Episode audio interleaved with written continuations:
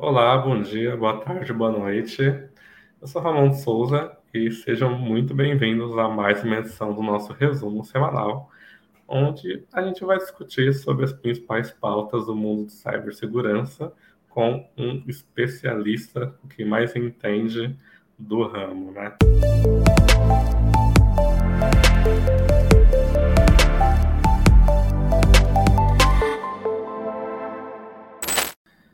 E hoje eu tenho o prazer de contar aqui com a presença como convidado do Carlos Rust, que é fundador e CEO da RustCon. Uh, acho que é uma das maiores, né, e acho que a primeira plataforma de cyber range, né, do Brasil, que é inclusive utilizada pelas Forças Armadas Brasileiras para fazer exercícios cibernéticos, exercícios de defesa cibernética uh, já colaborou com a gente em relatórios. Então, Carlos, seja muito bem-vindo. Muito obrigado pela participação. Ramon, eu que agradeço e obrigado aí pelas suas palavras. É... Vamos lá, vamos conversar. vamos lá, Carlos. Carlos, eu separei aqui duas pautas é, hoje, né? Felizmente, felizmente, essa semana a gente não tem tantas, tantas polêmicas, tantos, tantas notícias bombásticas, né? Isso é bom, de certa forma.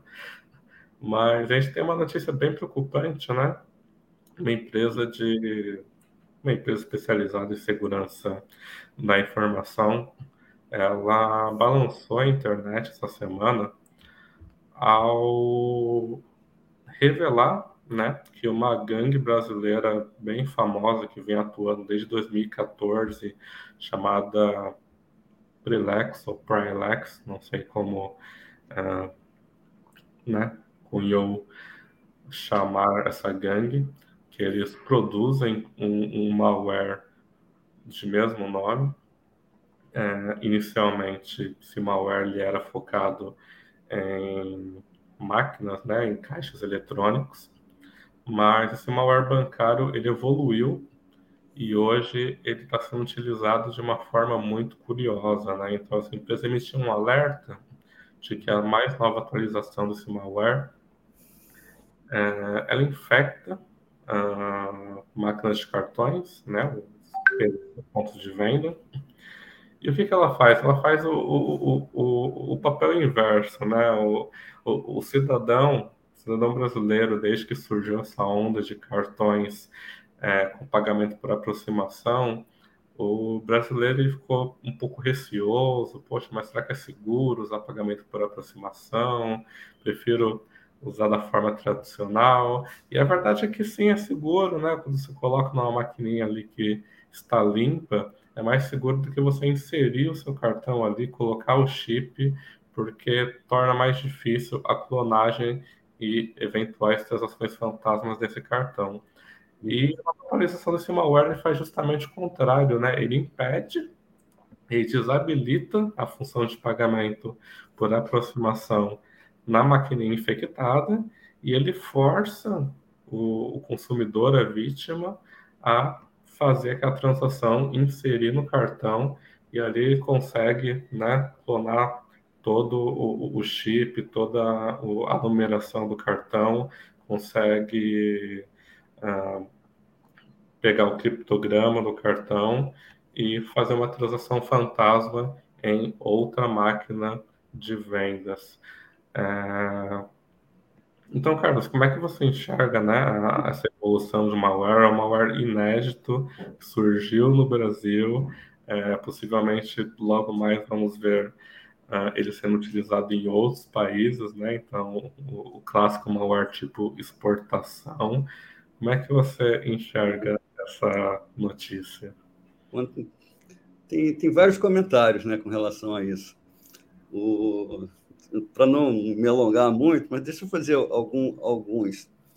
É, primeiro, o, o, fato dele ter surgido no Brasil não é um negócio que, que me chama atenção.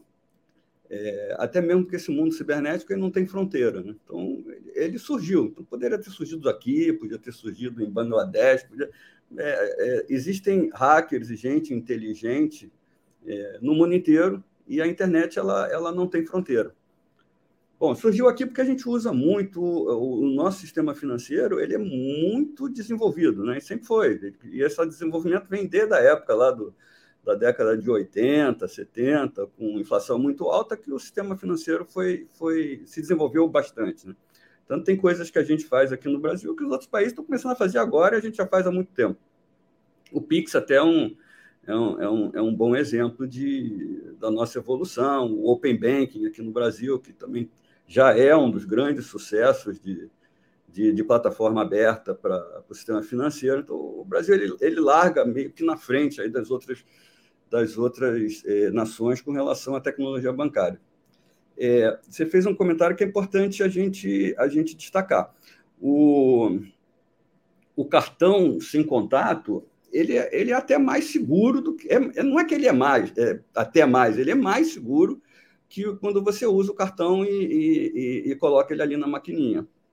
É, o protocolo é um protocolo mais sofisticado, ele é quase que uma evolução do, do, do que acontecia antes. E isso é importante destacar, ou seja, ele, ele é mais seguro. Teve uma preocupação, sim, tem gente que, que conta aquelas histórias de ah, vem alguém passando com uma maquininha do lado e aí consegue. Não é bem assim, né? Você já deu até para perceber que para você o, o, contato tem que ser muito próximo e, e quando o cara passa do teu lado para fazer isso, ele praticamente tem que encostar em você e aí já passa a ser semelhante a um, a um batedor de carteira, né? É, um, é uma situação quase física, né? Então, não, isso não é a preocupação, mas, mas realmente é, é melhor você fazer a, a, transação com o cartão sem contato do que com o cartão com contato. Outra, outra observação que eu acho importante com relação a esses hackers, né? E isso a gente tem que estar sempre em mente. Eles são muito bem estruturados, investem em tecnologia, são organizados, talvez às vezes mais organizados que muita empresa lícita. São muito organizados. E, e esse caso é um exemplo, porque ele, eles começaram nessa empresa é, é, Prilex, eu também não sei como é que fala exatamente, como é que se pronuncia essa palavra, mas eles começaram com, com malware que, que era instalado na, nas maquininhas, né? E, e, ali eles faziam a clonagem e, do cartão físico e, e, e, com isso eles conseguiam é, fazer transações ilícitas. É, agora eles descobriram uma forma que eles é, é interessante é, e é relativamente simples, ou seja, não consegue clonar quando a transação ela é, ela é sem contato. Então, eles forçam você a fazer o contato.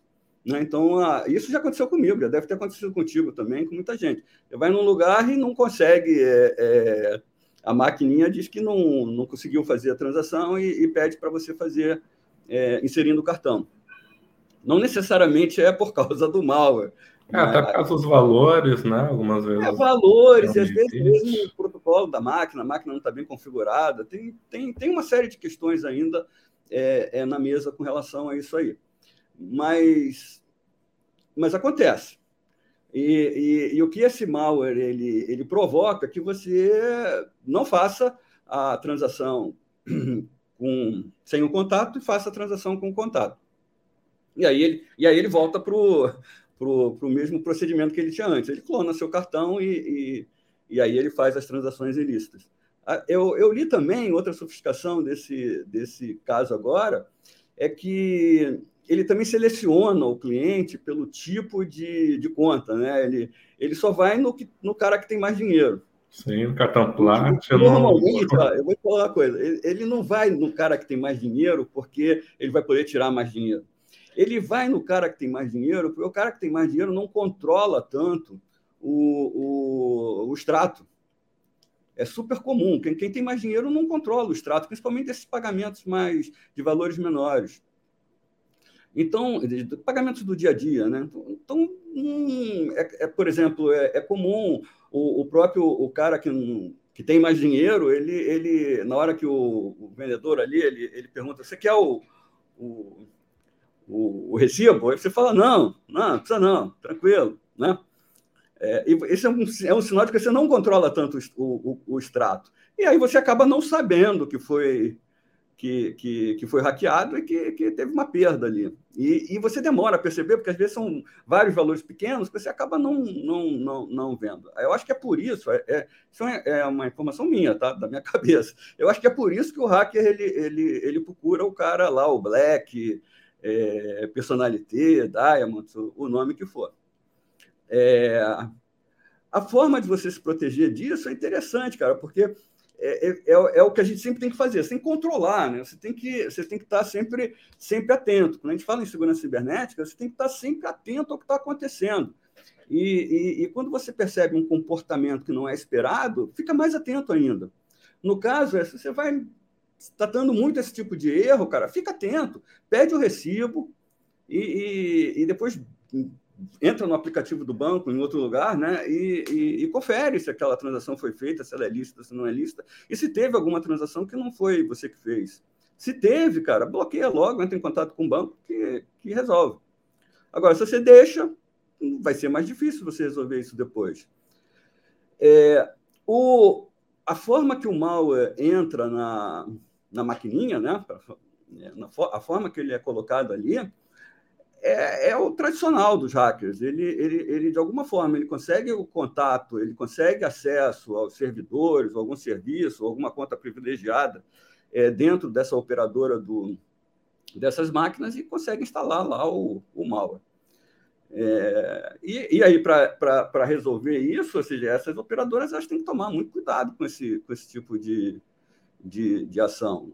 Elas estão sendo hackeadas, né? Então elas têm que ter aquelas todas que a gente já falou 500 vezes, não preciso repetir aqui, mas tem que ter lá um monitoramento continuado, tem que atualizar as maquininhas, o software das maquininhas sempre que que tem uma versão nova, tem que ter uma, uma um, tem que estar preparada para reagir quando, quando identificar um ataque desse tipo. É o, é o de sempre que tem que fazer e que muita gente não faz, né, Ramon? Não, não faz mesmo. É, tem que fazer. E, e, e, muito provavelmente, ou seja, hoje a maioria do, da, dos ataques eles são feitos muito ainda em cima do phishing, né? O phishing tem sido é, uma das ferramentas assim de ataque mais eficiente para os hackers. E aí você falou que essa semana teve pouco pouco movimento, mas tem, tem um, um movimento que eu achei extremamente interessante. O, o, aquele o National Cyber Security Center do, do Reino Unido publicou uma matéria falando do, de ataques de phishing mais sofisticados que os, que os russos e, e iranianos, se não me engano, estão é, fazendo. Que o cara, o, o, hacker, ele, ele não só manda o phishing e você cai, né? ele antes cria uma relação de, de confiança usando informações de engenharia social e, e, dessa forma ele consegue é, ter melhor resultado. Então, a gente, a preocupação com phishing que essas próprias empresas de varejo é, têm que ter, é, poxa, cara, tem que ter muito cuidado com isso, tem que fazer as campanhas, etc., aquilo é de sempre. É, cara, você inclusive tocou num ponto, né, que eu ia te perguntar em seguida. É, essa não é a primeira vez que a gente é, presencia malwares que focam em, em, em maquininhas de cartão, uh, mas a maioria das vezes, né, outros malwares menos sofisticados, por assim dizer, é, exploravam falhas, né, às vezes até conhecidas, que as fabricantes das maquininhas uh, já tinham disponibilizado patches, e por negligência ou por, enfim, falta de atenção, a, a empresa responsável não instalou, não atualizou o firmware.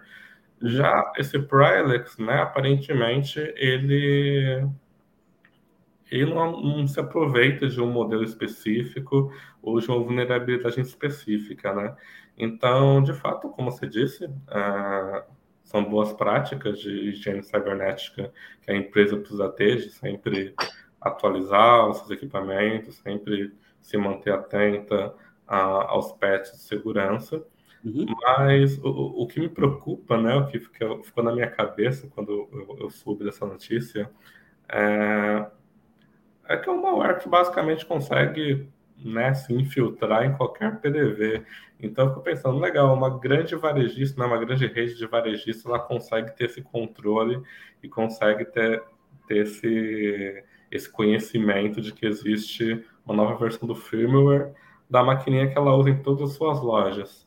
Uhum. Mas e o posto de gasolina da esquina e a lojinha ali, o supermercado. É, eu acho que isso acaba atingindo né, um, um, um, novo nível, assim, não vou dizer mais baixo, mas um, estabelecimentos cuja preocupação com segurança cibernética é um tanto menor em comparação com, com redes de lojas varejistas, etc. Então, você acha que a partir do momento que a gente começa a ver esse tipo de, de malware, as próprias fabricantes das maquininhas, né, que são várias, a gente tem uma, uma gama de opções no mercado, até as portáteis ali pequenininhas que se conectam no celular. É, você acha que as fabricantes das maquininhas também precisam tomar cuidado com isso e ficar atentas? É, uhum. Muitas vezes as maquininhas são vendidas, né, e nem há preocupação do fabricante com a atualização delas. É, não, assim, respondendo, tem, tem que estar preocupado, né? Não, não, não, hoje em dia não existe. É, não, não existe a não preocupação com a segurança cibernética. Se, se tem alguém que não tem essa preocupação, esse alguém está no lugar errado, ele tem que fazer outra coisa, porque, porque é, essa preocupação ela, ela, é, ela é real e, tem que ter. É, você falou aí de um, de um caso, você deu o exemplo do, do posto de gasolina. É, no Brasil, cara, tem assim, a nossa economia, ela é sem exagero, cara, mais de 90%, acho que é mais de 95%, são pequenas e médias empresas. Né? As pequenas e médias empresas geram mais de 95% dos empregos e, e, da, e da receita, né? do resultado do, do, da nossa economia. Empresas grandes aqui são, são poucas, a gente às vezes consegue contar nas mão, na mão, né, nos dedos da mão. Estou exagerando um pouco, mas, mas não, é assim, a gente consegue lembrar o nome de quase todas elas, se fizer um esforço mental. As pequenas e médias são milhares de empresas, milhares de empregadores que são alvo de ataque cibernético e não estão preparados para lidar com isso. Então, esse é um problema muito sério. Esse problema existe e a gente tem que é, é, existem até alguma, algumas a, a, iniciativas no país, através aí da, das entidades, da, da, da Fiesp, da, da Firjan aqui no Rio, do Senai, tem, tem outras tem, é, é, que estão preocupadas com, esse, com essa segurança cibernética das pequenas e médias empresas. É, as grandes empresas, de uma forma ou de outra, elas conseguem resolver o problema. Né? tem, tem dinheiro, tem orçamento, é, basicamente é uma questão de prioridade de orçamento. É, bons executivos conseguem resolver esse problema. Você, é, você pega aí exemplos de, lá, não sei muito muitos anos atrás, dois anos atrás, uma das maiores empresas aqui do Brasil foi atacada e, e, e o hacker teve um sucesso monstruoso. E, e, na época que ela foi atacada, você perguntava assim, mas me mostra aqui a sua a sua estrutura de segurança cibernética. Aí tinha um cara, ou um meio cara, né? Então você pegava assim, empresas de 15 mil funcionários, a, a estrutura de segurança cibernética era uma pessoa. É, completamente sem propósito, né? É, mas essas empresas rapidamente pegaram, montaram estrutura de segurança cibernética, fizeram time azul, time vermelho, SOC, implantaram Firewall, implantaram as melhores práticas e são mais difíceis. Implantaram também, aí, aí vamos pegar aqui uma, é, uma, um exemplo, né? implantou todos esses mecanismos de defesa, é, os mecanismos de prevenção e os mecanismos de antecipação. Faz treinamento regular com os funcionários, faz campanha de phishing, etc, etc. E aí fica mais difícil do hacker ter, ter controle de alguma coisa dela. Mas as pequenas e médias não fizeram isso, elas não fazem isso, elas acabam sendo vítima do, do, dos hackers. Ransomware, então, é, é, muito comum pequenas e médias pagarem é, resgate, porque não tem outra opção. Às vezes ela não tem backup. Teve um cliente aqui, uma, não era nem um cliente, um prospect, né? Ligou para mim, eu fui atacado. É, o que eu faço? A gente, não, vamos, vamos, vamos é, corrigir a sua infraestrutura, etc, etc. Agora, vamos, vamos baixar o backup. O quê? Não, não tem, né? Então, então assim, não tem jeito. O que, que você faz, né? Aí a, a, discussão é bem, é bem, bem mais completa. Mas é, mas é isso que você falou: pequenas e médias não tem, mas tem que ter, cara. Nesse, nesse setor bancário, de finanças, de, de é, é, um setor regulado, Né? E, e essas empresas que vendem os, os, as maquininhas, as que vendem, as operadoras, elas têm que ter esse cuidado. A maioria tem, cara. A maioria tem. É, tem um, um, outro comentário só, Ramon, aproveitando aqui.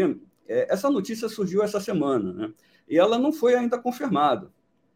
Né? Eu, pelo menos eu não vi confirmação do, das operadoras dizendo que isso aconteceu. É, ainda não. Então, eu, eu acho que a gente ainda vai, assim, mais aí na próxima semana, talvez saber melhor o que, que, o que, que é que está acontecendo com, essa, com essas maquininhas. Maravilha, Carlos. Ótimos comentários. E, bom, vamos para a próxima notícia.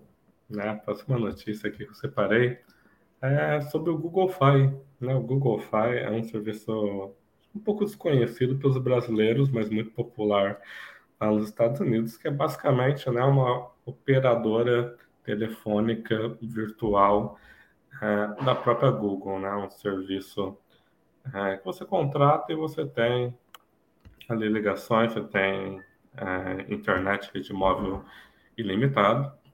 E o que poucas pessoas sabem, né, até mesmo os estadunidenses que utilizam o Google Fi, é que a infraestrutura, as antenas, né, é, é são emprestados da T-Mobile, que é uma das maiores operadoras tradicionais ali dos Estados Unidos.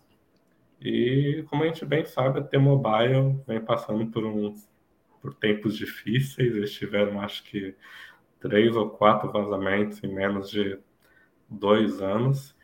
É, e a, a Google acabou de, de divulgar né, que, como decorrência de um desses vazamentos de dados da T-Mobile, é, também vazaram alguns dados de usuários do Google Fi.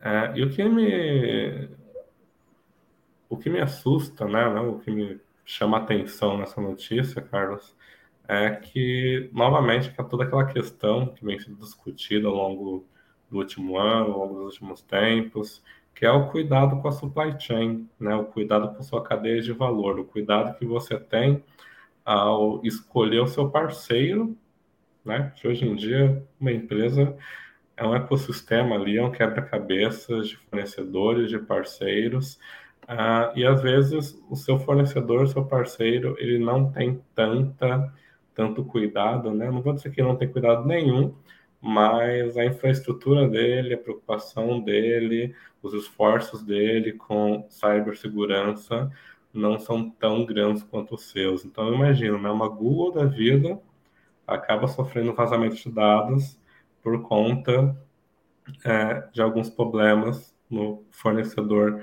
que é a T-Mobile. Né? Então a gente volta àquela velha discussão sobre é, segurança de supply chain, que aparentemente é uma tendência, né? O, o, os atacantes eles perceberam que é mais fácil envenenar o poço do que envenenar cada copo d'água. E queria saber o que você tem a falar sobre isso. É. Eu, eu não sei se você é, propositalmente escolheu os dois temas, mas eles são interligados, né? Porque a gente, na, no tema anterior, a gente falou do, do, da empresa que opera o pagamento é, com essas maquininhas e a, o varejista, né?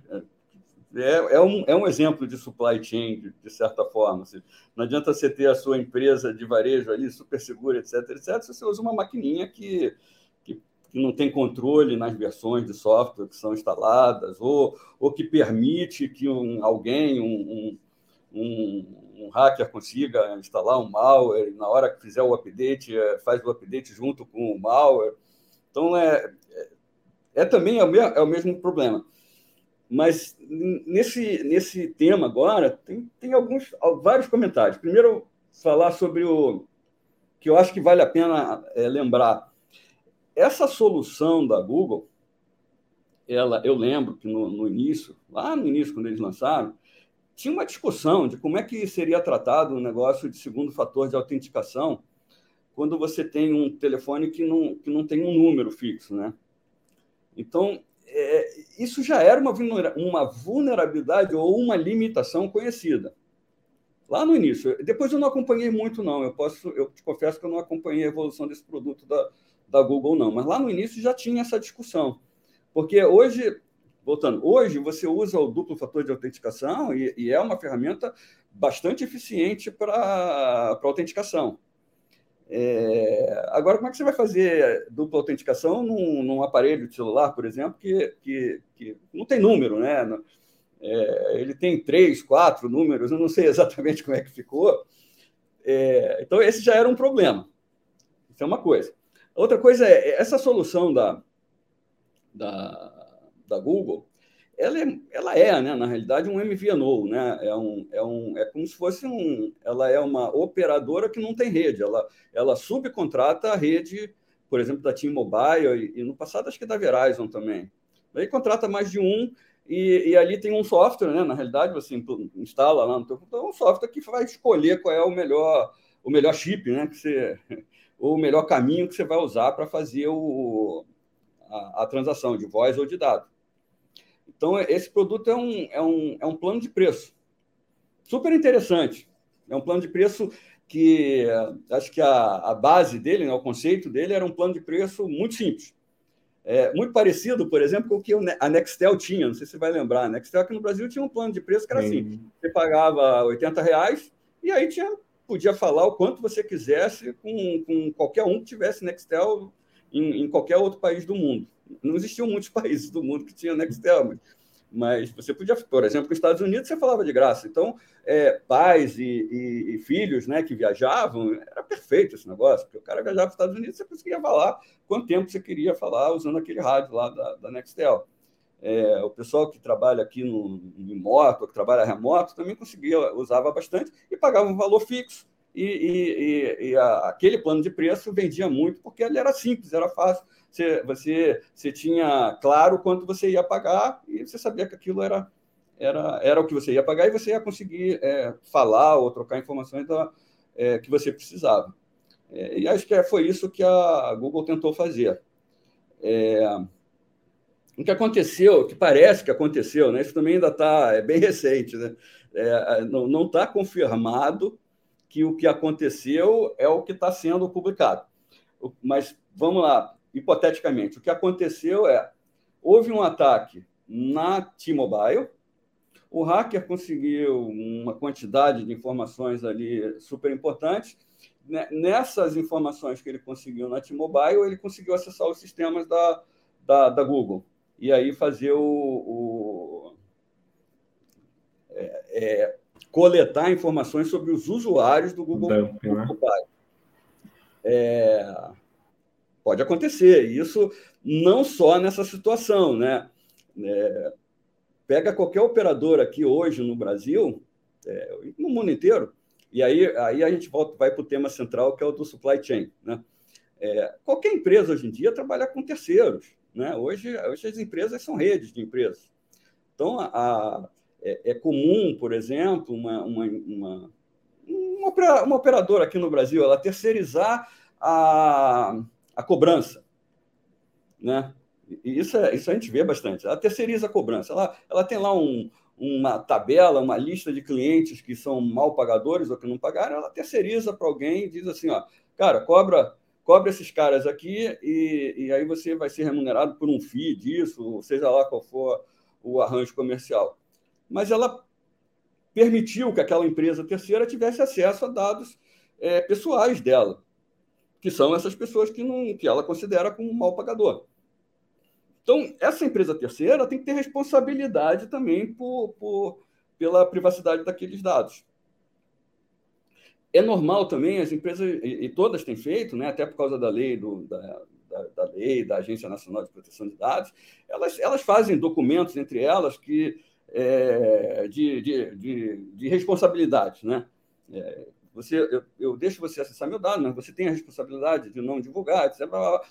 Aí você, assim, legalmente fica seguro, mas o usuário final, é, se, se vazar o dado, a informação dele, ele vai ser afetado, e a responsabilidade é, é, é do, do, do, do principal, né? da empresa principal. É, aí o que acontece? É, esse é só um exemplo. Então, de novo, um exemplo hipotético. E a, e a, gente já falou isso também antes. As empresas grandes, elas de certa forma, elas conseguem ter uma segurança cibernética um pouco melhor. Isso dificulta a, os ataques de hack. Então, é, é aquele, né? A, a, a, a cadeia, né? ou a corrente, ela arrebenta no lado mais fraco. Então, o hacker vai no lado mais fraco. Em vez dele ir na, na operadora principal, que tem lá uma série de, de procedimentos e ferramentas de segurança, ele vai nessa empresa aí de cobrança. E ali ele consegue fazer é, é, um ataque e muitas das vezes ele também consegue fazer um movimento lateral, né, um, ou, ou escalar para dentro da, da, da, da, operadora. Então, a, as empresas é, que fazem parte da cadeia, elas também têm que ser seguras. E, e olha só que interessante, e elas são normalmente empresas menores. Por ser pequenas e médias, às vezes, elas não têm a mesma segurança que a, que a, que a, a empresa principal tem. O que você tem que fazer? Na hora que você contrata essas empresas, você tem que ter maiores cuidados para contratar ela com pelo menos o, o, o, mesmo nível de segurança que você tem. É, eu, eu, trabalho, eu tenho trabalhado com empresas que a gente tem feito muito isso. Então, quando a gente força né, a, a contratação de serviços, então a gente diz assim, olha, cara, eu só vou contratar se você tiver EDR em todos os teus os teus endpoints, se você tiver um, um, um, monitoramento 24 por 7, se você tiver um procedimento de backup, eu quero ver teu procedimento de backup. É quase como se a grande chega para o pequeno e faz uma auditoria, né? faz um assessment de segurança e só contrata se ela tiver dentro dos padrões esperados. É, caso contrário, é melhor não contratar, porque você vai acabar sendo atacado é, usando aí esse mecanismo de aproveitando o supply chain. Cara, isso vai longe, tá? A gente está falando aqui de um, uma empresa e outra, mas essa cadeia, cara, ela, ela é muito longa. É gigantesca, né? Às, é. vezes, às, vezes, a gente tem cinco níveis de dependência ali. Cinco que... níveis, você vai chegar lá no MEI, né? No, no, no, pequeno empresário, né? no médio, no médio, no médio pequeno empresário, lá é o microempresário individual, MEI, né? Você vai chegar nele e, e, e esse cara tem segurança? Às vezes não.